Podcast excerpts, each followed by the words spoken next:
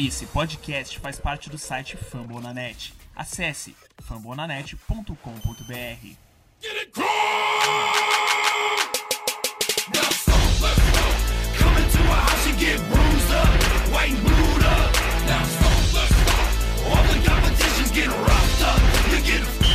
Fala galera, estamos aqui para mais um episódio do podcast Colts Brasil, podcast feito em parceria lá com o site do Fambonanet. Eu sou a Carol Vago, colunista do Colts Brasil lá no site do Fumble, lá no Colts BR. E pro episódio de hoje eu tô com a galera de sempre para falar desse pós-jogo aí contra o Baltimore Ravens. Pra nossa equipe aí hoje eu tô com o Lucas Martins lá do Rossville BR. Fala Lucas, tudo bom? Fala Carol, fala galera, sempre bom estar aqui novamente falando do Coltão, dessa vez com uma derrota, mas acontece quando a gente enfrenta um time muito bom, assim, igual o Ravens foi. Acontece de da gente perder, mas vamos comentar mesmo assim. É isso, e também para fazer parte do nosso time de comentários de hoje, eu tô com o William Borella, que também contribui com a gente lá no aqui no, aqui no podcast e lá na coluna do Fumble. Fala Carol, fala Sim, fala Pedro, um abraço também pra galera que tá escutando. Bora aí falar do nosso coach, um pouquinho desse jogo aí contra os Ravens e também uma prévia aí desse jogo contra os Titans. Vamos ver o que podemos esperar desse coach aí. É isso, o Borel já adiantou aí pra gente a nossa pauta. E pra fechar o nosso grupo de comentaristas de hoje, Pedro Jorge, que também trabalha com a gente lá na coluna do Fambonanet. Fala Carol, fala William, fala Lucas, tudo bem? Vamos lá, temos muita coisa para falar desse jogo.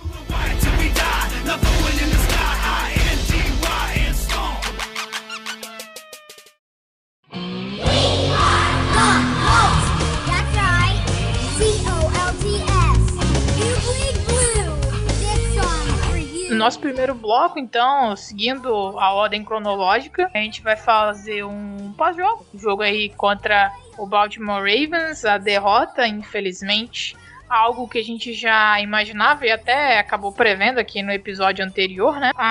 O Ravens fez 24 pontos e o Colts fez apenas 10 pontos. O jogo começou de uma forma que a gente imaginava que poderia ser bom pro Colts. Ah, apesar do nosso primeiro drive não ter tido pontuação nem nada, nós seguramos o Ravens também no primeiro drive deles. Saímos à frente no placar, só que aí, mesmo a defesa fazendo um excelente trabalho no primeiro tempo, segurando bastante o Ravens, o ataque do Colts Colts acabou meio que dando um tiro no próprio pé, é, atrapalhando o excelente trabalho que a defesa fez nesse jogo. E com isso a gente viu o Ravens virando esse jogo na nossa casa, era o centésimo jogo no Lucas Oil Stadium. Infelizmente a gente não pôde comemorar de forma apropriada. Então, pra gente também não começar já falando apenas mal desse jogo, gostaria que cada um de vocês destacasse um ponto positivo que vocês viram dessa atuação, que eu imagino que seja basicamente alguma coisa relacionada à defesa, né? É, é sobre esse jogo aí do Ravens, e Colts. É difícil, né? O time dos Ravens é muito forte. É, para mim, o destaque desse time aí, obviamente, foi a defesa, mas eu queria destacar a atuação do Grover Stewart. Eu acho que tá sendo um monstro, principalmente parando no jogo terrestre. Tá jogando muito no interior da linha. Ele e o DeForest Buckner estão fazendo nossa, nossa defensive line crescer absurdamente. Não é à toa que nosso time é um dos piores times, um dos melhores times para parar o jogo terrestre. E ele fez mais uma vez um baita jogo domingo contra os Ravens, parando principalmente no primeiro tempo, né?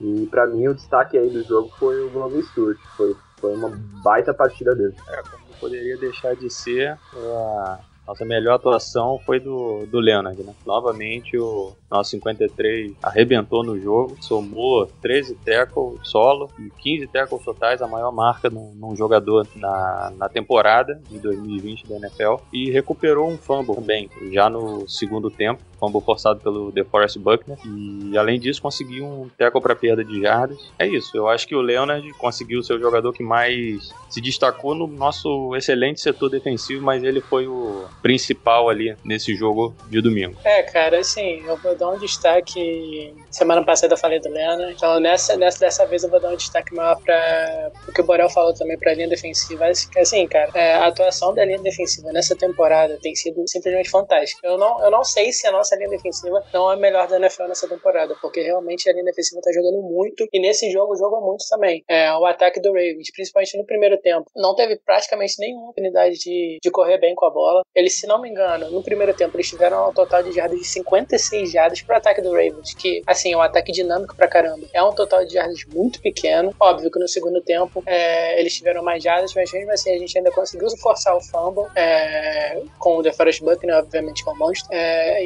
mas assim, mesmo com, com a atuação no segundo tempo da defesa não tendo sido tão boa, eu acho que isso é mais influência do ataque e das coisas que ocorreram. Porque, se eu não me engano, a gente só teve quatro jogadas no ataque é, no, no, terceiro quarto inteiro, então assim, a defesa ficou muito tempo em campo. Quando você tá muito tempo em, em campo contra um ataque terrestre bom, igual do Ravens, você vai cansar, não tem jeito. Então, assim, eu acho que nossa defesa está mais baseada no que aconteceu no primeiro tempo, porque a atuação do primeiro tempo é o que a gente já conhece da defesa nesse ano, que realmente tem sido fantástica. Então, o meu destaque meu ponto positivo vai para essa defesa que, mais uma vez, nos surpreendeu. Me surpreendeu, porque eu não achava que é, ia ter uma atuação tão dominante, principalmente no primeiro tempo. É, então, assim, me surpreendeu bastante. Eu fiquei bastante feliz com a atuação da defesa. Só para completar a informação aí do Grover Surge que eu destaquei anteriormente, ele teve quatro tackles, três tackles solos e dois tackles para perda de jardas. Então, como o Tim aí comentou, o Pedro também comentou, nossa defesa aí teve um baita jogo, principalmente no primeiro tempo, e eu concordo plenamente aí com o Tim quando ele disse que a atuação da defesa no segundo teve muitas influências externas, né? Principalmente do nosso ataque que não conseguiu desenvolver. Só mais um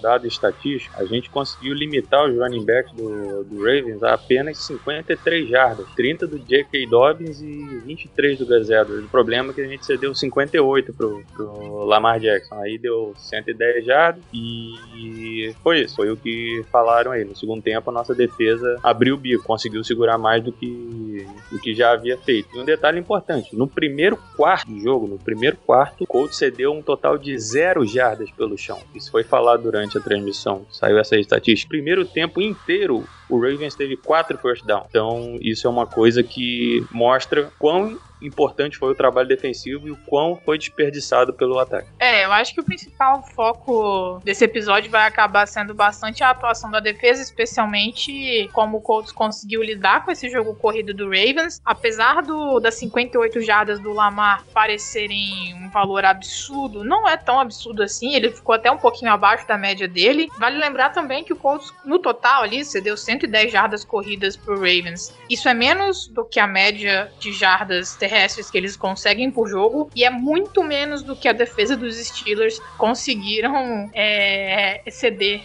tipo, conseguiram impedir que, que o Ravens conseguisse, né? Só no primeiro tempo, o Steelers cedeu mais que 170 jardas corridas pro Ravens e o Colts cedeu 110 no total do jogo. Então você vê que, de fato, o primeiro tempo foi uma coisa absurda. O Lamar Jackson não conseguiu jogar, os running backs não conseguiram jogar. Depois você fala, ah, mas o Mark Ingram era um desfalque. Só que quando a gente compara esses números do, do Ravens contra os Steelers e contra o Colts, o backfield era o mesmo. O Mark Ingram também não estava disponível para outro jogo, o backfield também era o J.K. Dobbins, o Lamar Jackson ali e o Gus Edwards. Então, assim, a atuação do Colts contra o jogo terrestre foi algo absurdo. Foi provavelmente uma das melhores atuações que a gente aqui, pelo menos a galera do, do podcast já deve ter visto. Pelo menos eu acho que foi a melhor que eu vi contra o jogo terrestre.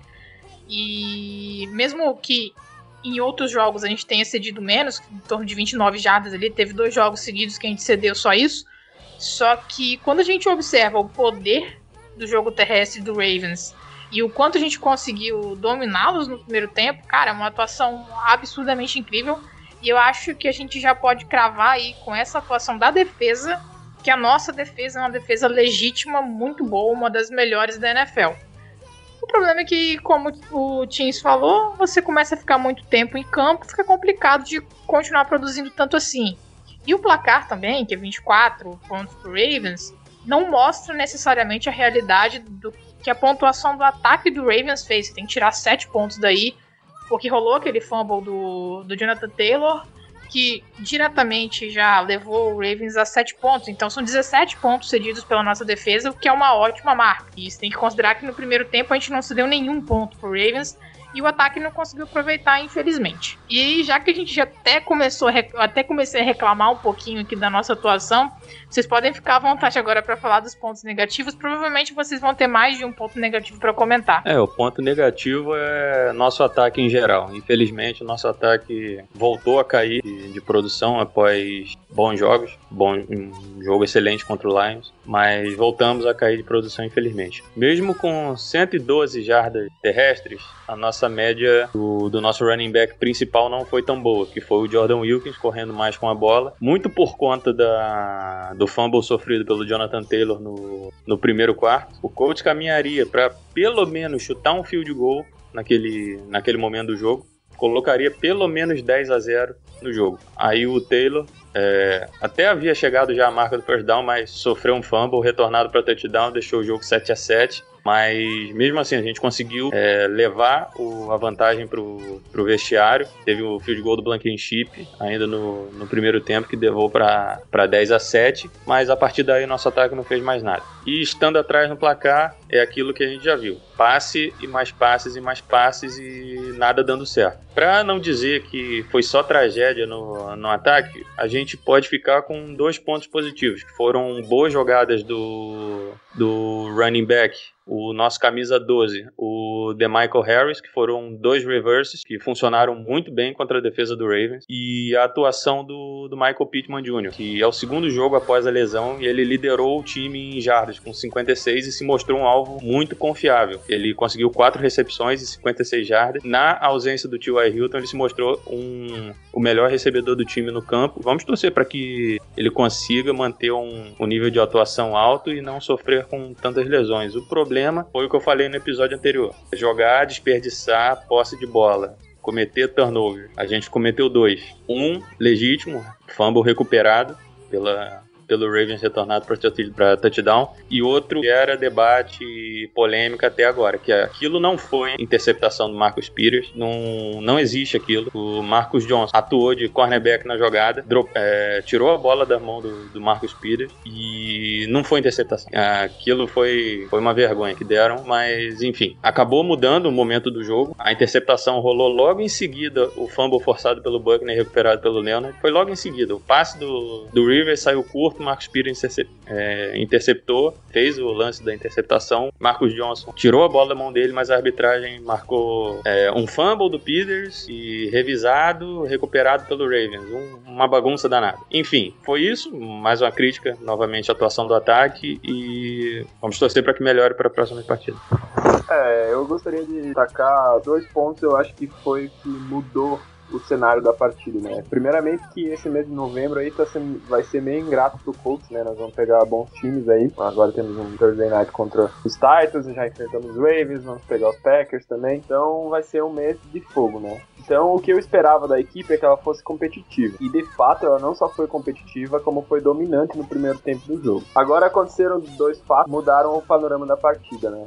A gente, o, nós começamos com a bola, tiramos, o Ravens veio pro campo, pantear, a gente retornou e fez o TD. Uh, ah, depois o Ravens voltou, panteou novamente. E aí aconteceu que a gente pegou a bola e estava caminhando bem, o nosso ataque estava funcionando. Então, a, nossa defesa, além de ser de estar sendo dominante até aquela altura, o nosso ataque também estava funcionando. Né? O Ray estava fazendo umas boas chamadas, o, o Pedro citou aí dois reverses feitos pelo Michael Harris ali, foram dois jet sweeps que renderam quase 10, 12 jardas cada um. Então o nosso ataque estava funcionando. E aí veio um erro que culminou na virada da partida, foi o fumble do Jonathan Taylor, né? Calou, tinha esses problemas aí em Wisconsin, estava protegendo bem a bola até então, mas um dos erros então, que ele sofreu o fumble, foi retornado para touchdown e o Ravens voltou para a partida mesmo não demonstrando nada até então, né? E o segundo erro foi quando o Ravens estava caminhando para pontuar e o DeForest Buckner forçou o fumble na primeira pro gol, nós retornamos até certo ponto do campo, e aí veio a. Eu vou ser educado e dizer pataquada da, da arbitragem, né? Porque a revisão, a chamada de campo do, do árbitro foi de passe incompleto. Então eles tinham que ir pro vídeo, retornar pro campo e ter 100% de certeza que aquilo que o Marcus Peters tinha feito seria uma interceptação. Só que mesmo sendo uma interceptação, a bola teria ido para o chão e teria sido recuperada pelo Ravens. Só que tem um pequeno problema. No chão, o árbitro apitou. E quando o árbitro apitou, encerrou a jogada. Então, mesmo que ele tivesse dado fumble depois do, da interceptação, não tinha como ter clara certeza de quem tinha recuperado. Então, a chamada do juiz foi que ele teve 100% de certeza que aquilo foi uma interceptação, mesmo tendo zero chances de que se um wide receiver tivesse feito a mesma coisa, teria dado a recepção ou teria mudado, e não teria a menor chance. O Hilton já teve, teve lances assim em outros jogos muito mais claros que tinham sido recepção e não foram dados. É, o Marcus Peters, então, eles revisaram, tiveram 100% de certeza que foi, foi uma interceptação. E aí a chamada de campo foi que foi um fumble posterior, como o Pedro falou que o Marcos Jones conseguiu tirar a bola da mão dos Peters, foi um fumble recuperado pelo Baltimore Ravens. Então foi uma chamada totalmente estranha, primeiro pela reversão da, da chamada de campo, que não tinha como ter 100% de certeza que aquilo teria sido interceptação. Depois um fumble, não existe porque o juiz terminou a jogada, e recuperado pelo Ravens. E isso foi um, a segunda derrocada do jogo, né? A primeira foi quando a gente podia abrir 10 a 0 ou até 14 a 0 porque o time estava andando bem é, e teve o fumble do Jonathan Taylor e posteriormente foi essa interceptação aí revisada o fumble revisado pelas zebras que não faz nenhum sentido é, mas obviamente eu não estou colocando a culpa aqui na, na, arbitragem eu acho que o nosso ataque no segundo tempo foi simplesmente patético nós tivemos uma jarda uma jarda de ataque no terceiro quarto simplesmente não entramos pro campo e foi mais ou menos o que eu falei no grupo do coach do WhatsApp né eu achava a minha análise do jogo seria que seria um jogo disputado, uh, mas que o nosso ataque não estaria, estaria à altura desse, de, dessa competição que seria com a defesa do Ravens. E realmente demonstrou que não estava no segundo tempo. No primeiro tempo até que jogou bem, é, jogou bem, jogou na média, né? Mas no segundo tempo não veio para campo, os, os ajustes que a equipe do Ravens fizeram foi muito bom, é, anulou totalmente nosso ataque e a nossa defesa segurou até onde deu. Então, o resultado acho era uma, uma derrota que eu até estava esperando. Acho o time do, do Ravens muito competitivo e muito bom. Acho, agora eu vou falar um pouquinho, né? Mas eu acho que o Greg Roman, ele meio que não tá ajudando muito o Lamar em algumas chamadas. Quando ele começou a chamar mais passes pro meio do campo, o Lamar desenvolveu um pouquinho mais. É, não não aumentou o tempo de leitura dele das jogadas, ele conseguiu desenvolver um pouquinho mais no segundo tempo. Então eu achava que era uma derrota que a gente poderia perfeitamente ter por conta da, da qualidade do time do Ravens, mas a gente ficou devendo, principalmente o ataque. É, o pessoal, o pessoal já foi perfeito, é, não tem muito mais o que, que eu possa falar, é, mas são, são, são erros que, assim, contra, contra times muito bons, assim, como, como o Ravens é um time muito bom, um dos melhores é, da NFL, são erros que a gente não pode cometer. É claro que o Jonathan Taylor é um calouro, que ele está em, tá em desenvolvimento, é, ele está crescendo ainda na liga, está aprendendo muito. Ele foi jogado meio que na fogueira, né, por causa da lesão do Mac. Ele teve que começar, começar de titular praticamente na temporada toda, porque sem tempo de desenvolvimento, sem OTAs, então assim, são, é complicado, você, você cai muito em cima do jogador, mas é um erro que dói, é um erro que dói bastante, é, porque o momento era todo nosso ali no jogo, como o Borel falou, o momento era absolutamente todo nosso e, e a gente foi prejudicado por causa dessa jogada. E ainda foi retornando para touchdown, pior ainda. É, mas assim, eu acho que o nosso ataque realmente estava indo muito bem até aquele momento. É, muitas jogadas criativas, mas assim, eu, eu, acho que a principal coisa que tá, as duas principais, né, coisas que estão deixando o nosso ataque previsível e deixando o nosso ataque não tão versátil e dinâmico como deveria ser, obviamente, são, é o Philip Rivers, porque ele não é um quarterback que se movimenta muito no pocket, então a gente não, não tem muitas opções de scramble, não tem muitas opções de corrida, então os linebackers já sabem, já ficam espertos, é, já tem noção de que ele não vai sair do pocket, já tem noção de que ele não vai ganhar um first down correndo, então ele já, isso já facilita bastante é, o sistema defensivo e o esquema defensivo, que é menos um jogador para você se preocupar. Por exemplo, nessa última partida a gente tinha muito que se preocupar com o Lamar, porque ele é um excelente quarterback correndo e a gente teve várias situações em que a gente conseguiu colapsar o pocket, é, conseguiu marcar bem é, os recebedores, mesmo assim ele escapou do pocket é, e ganhou o first down, e até na corrida é, dele, que foi uma falha defensiva grave nossa, que a gente tinha que ter alguém é, espionando o Lamar, e a gente não tinha, ele correu livre para end zone, mas é, é uma situação que, assim, a gente tendo quarterback post, basicamente, mesmo eu gostando do River, mas mesmo esteja fazendo uma boa temporada, ele, querendo ou não, pouco dinamismo do nosso ataque. Então, assim, ele é um ponto pelo qual o nosso ataque não, não está desenvolvendo muito, e o outro Frank Wright, que eu acho que é o principal ponto, não é nem o Philip Rivers. É porque ele realmente, assim, eu não entendo algumas decisões que ele toma. É, em várias segundas, segundas descidas, segundas descidas longas, é, ele corre, já tiveram várias situações de que o jogo corrido não estava entrando e ele tentava forçar o jogo corrido, tentava chamar três corridas seguidas, é, tentar chamar corridas muito mais do que passes. E assim, tem certas situações da partida, principalmente no nosso time, é, que o passe está funcionando muito melhor do que a corrida. É, e mesmo assim ele quer ficar forçando a corrida, forçando, sendo que nosso run block não tá bom, sendo que nossos running backs não estão jogando bem. Jonathan Taylor, principalmente, não estão jogando bem. Então, assim, é, essa, essa, teimosia dele é, às vezes me incomoda muito e a falta de criatividade também me incomoda muito. São chamadas previsíveis, são chamadas às vezes que você não consegue entender numa, aquela quarta descida. Não lembro se era a terceira para polegadas um quarto para polegadas, que eles chamam play action e o Ravens colapsou totalmente o pocket, porque obviamente você vai fazer um drop back numa quarta para polegadas, vai todo mundo pra cima de você, então o Rivers não teve tempo para lançar a bola. Eu não lembro agora se era terceira ou quarta, mas, mas assim, cara, são chamadas que a gente não consegue entender muito como torcedor, é, como gente que tá assistindo de fora, né? Então acho que mesmo, mesmo ele tendo o Rivers como quarterback que, não, que é estático, ele poderia estar tá fazendo um trabalho bem melhor de chamada de jogar, um trabalho melhor de é, jogadores que ele vai utilizar. O, o Heinz, por exemplo, quase não foi utilizado nessa partida, sendo que na partida passada ele teve ótimas jogadas, teve dois touchdowns, então ele é um jogador dinâmico, um excelente jogador, um playmaker. Então ele tem que ser utilizado nesse ataque, porque a gente tá precisando de playmakers. E realmente, assim, o Ballas, maravilhoso GM, mas ele não tem conseguido muitos playmakers pra gente. E os playmakers que ele tem conseguido não estão sendo utilizados, como o Heinz, por exemplo, como o Molly Cox, por exemplo, que ficou jogos e jogos fora, é, sendo que ele estava disponível pro Wright, o Wright não usava ele. O Heinz sempre está disponível, não machucou ainda essa temporada, e o Wright praticamente não usa, não usa ele, ainda mais depois de um jogo que ele destruiu na partida. Então, assim, são coisas que são difíceis de entrar na nossa cabeça. Porque se você tem um jogador que é um ótimo jogador, um ótimo um cara que é muito bom no espaço, e você não utiliza ele, para mim não faz sentido, entendeu? É, então é complicado. Então, para mim, os dois principais problemas do ataque tem sido. Eu acredito que se a gente tiver o right, tiver um quarterback mais dinâmico, o ataque vai funcionar bem melhor. É, mas, assim, não é nada para se preocupar tanto com o right, assim, porque ele já mostrou que com o Luck, é, que ele faz um ataque bom com o quarterback dinâmico funcionar. Então, assim, não me preocupo muito com ele ainda, mas realmente essa temporada ele tá deixando muito a desejar. Só para corrigir uma informação,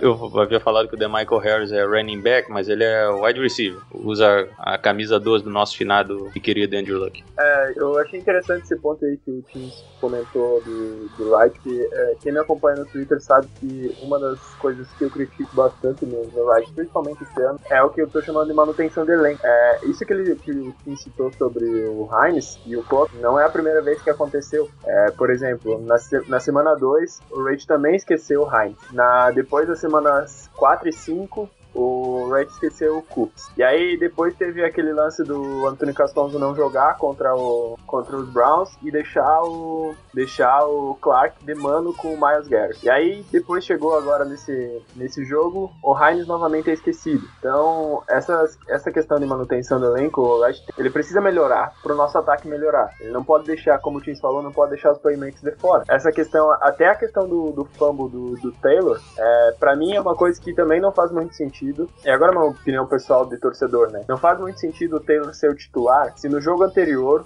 o Wilkins correu tão bem com a bola e, fez, e mostrou que ele tá mais desenvolvido para levar. O Taylor começou como titular, ele, claro, ele poderia ter entrado e ter carregado aquela bola normalmente em outra ocasião, mesmo sendo reserva e tudo mais. Mas era ele o titular da, da ocasião. Então eu acho que, apesar de ser um erro de calor do, do Taylor, tem um dedinho do, do Wright aí nessa questão de manutenção do elenco.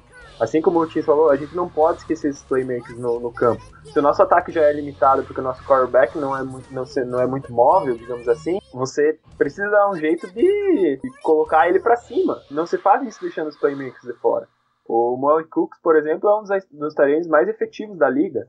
E ele praticamente não jogou em duas ou três rodadas, tem. Então acho que concordo plenamente com o Tim aí quando ele fala a respeito dessa manutenção do elenco aí. O Red precisa melhorar nisso. É, eu acho que quando a gente também até dar uma olhada depois nos vídeos, em algumas jogadas. É, eu vi hoje um fio lá no Twitter também do pessoal lá de fora, lá dos Estados Unidos, costuma fazer essa análise de jogadas. E eu queria ressaltar esse ponto do Rivers também, né? Porque é fato, ele é um upgrade em relação ao Brissett e isso é praticamente indiscutível. Que ele lança bolas que o Brissett acho que nem sonha em lançar ou não tem coragem, não sei, sinceramente. Mas ele tem perdido alguns recebedores em boas condições, inclusive numa das jogadas mais ao final do jogo, que a gente até reclamou de um possível pass interference no Pascal, uh, quando a gente vê a jogada lá na câmera do All 22, uh, dá pra ver que o Pittman tá livre, livre, livre, tipo assim, com a marcação só com o safety mais ao fundo do campo.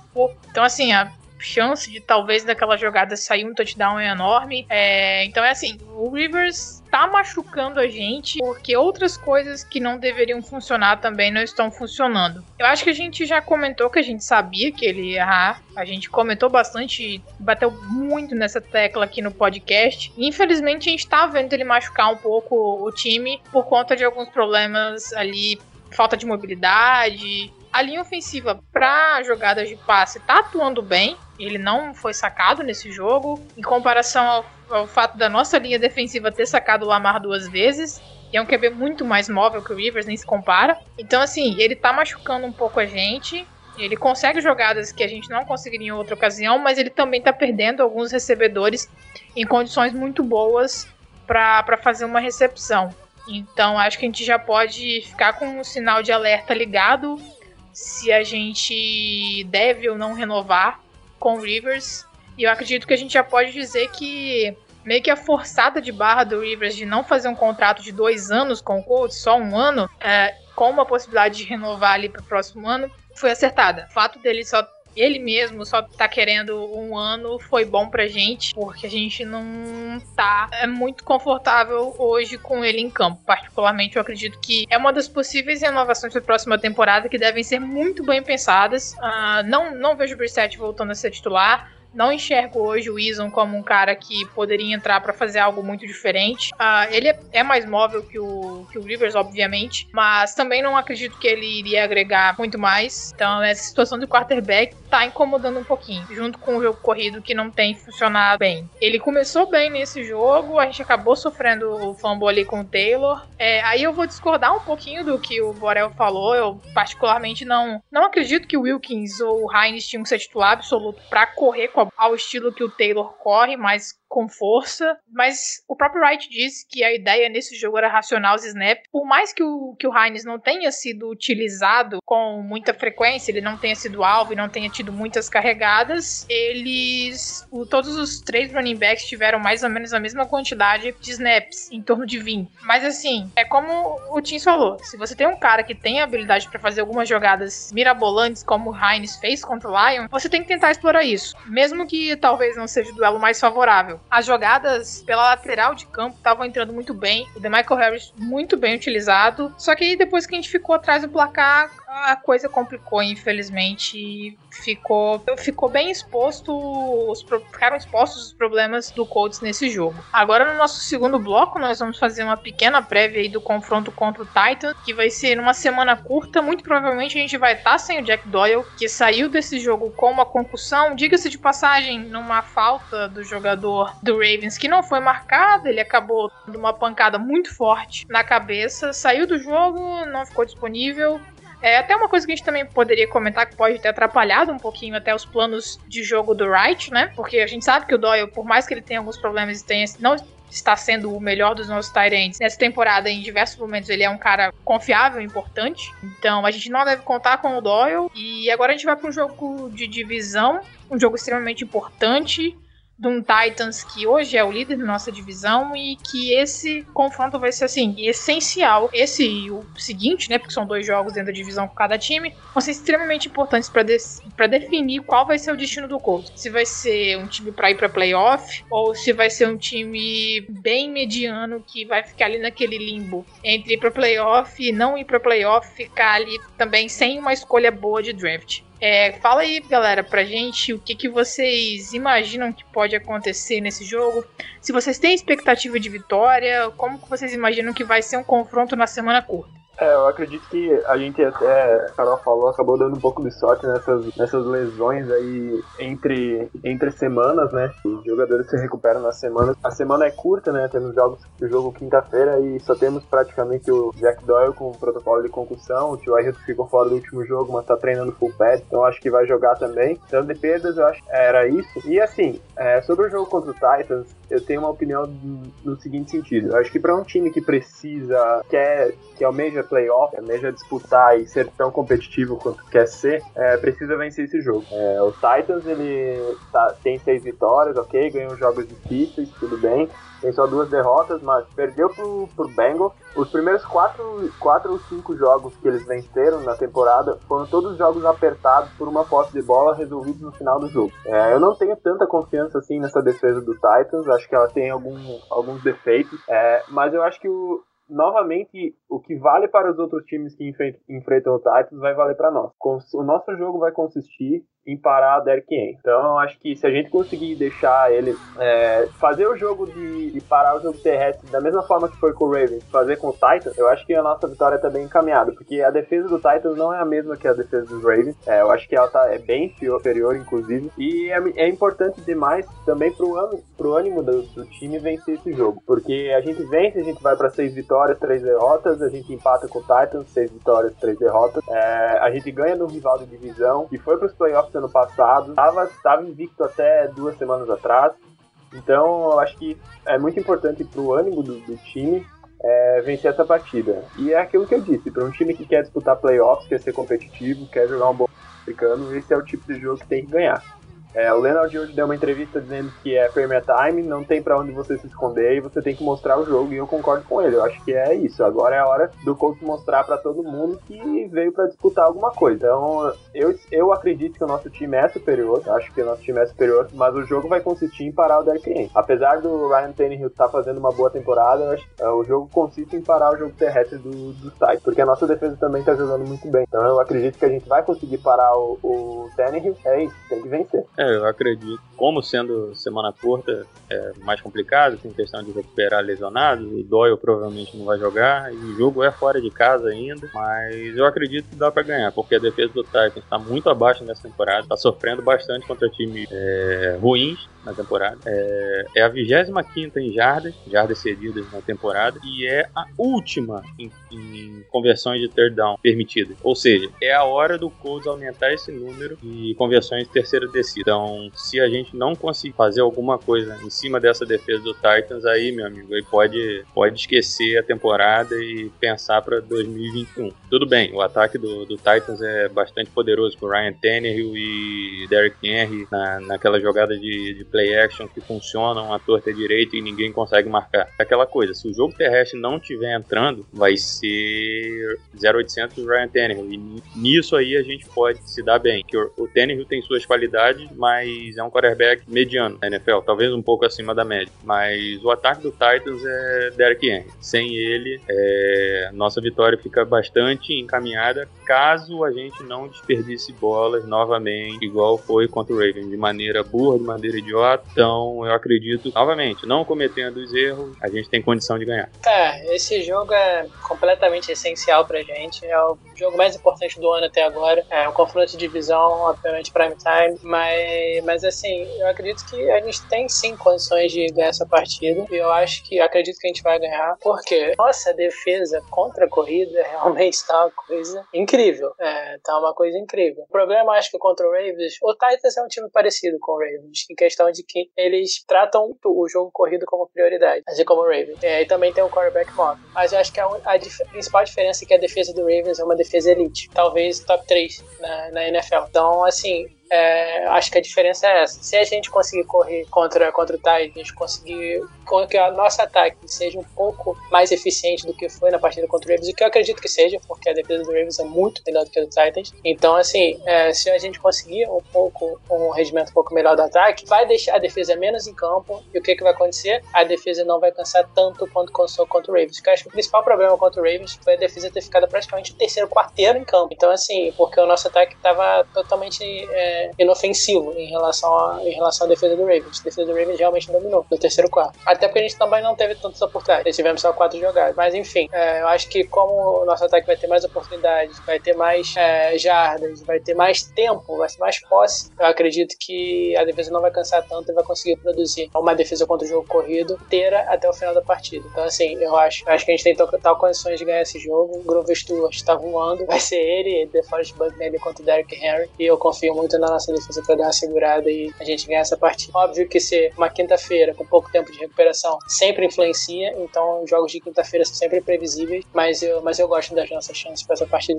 Bom, galera, então é isso. A gente vai concluindo aqui o nosso episódio. Gostaria de agradecer a todos que nos ouviram em mais um episódio, todo mundo que ouviu os episódios anteriores, a galera que tá sempre interagindo com a gente lá no Twitter, nos nossos perfis pessoais, no, no perfil lá do Davi e Lucas também, Rochu e outros. É, o Davi, infelizmente, não tá podendo participar com frequência aí esse ano, mas a gente tá aí segurando o podcast para vocês. A gente agradece também a presença de todo mundo que pôde participar do episódio de hoje. E apenas relembrando, semanalmente a gente também faz um texto bem breve ali de pós-jogo, só com algumas impressões do que rolou no confronto lá na nossa coluna, Colts Brasil, no site do Fambonanet. Novamente, eu gostaria de agradecer a todo mundo que participou, Pedro, Lucas e William. E é isso.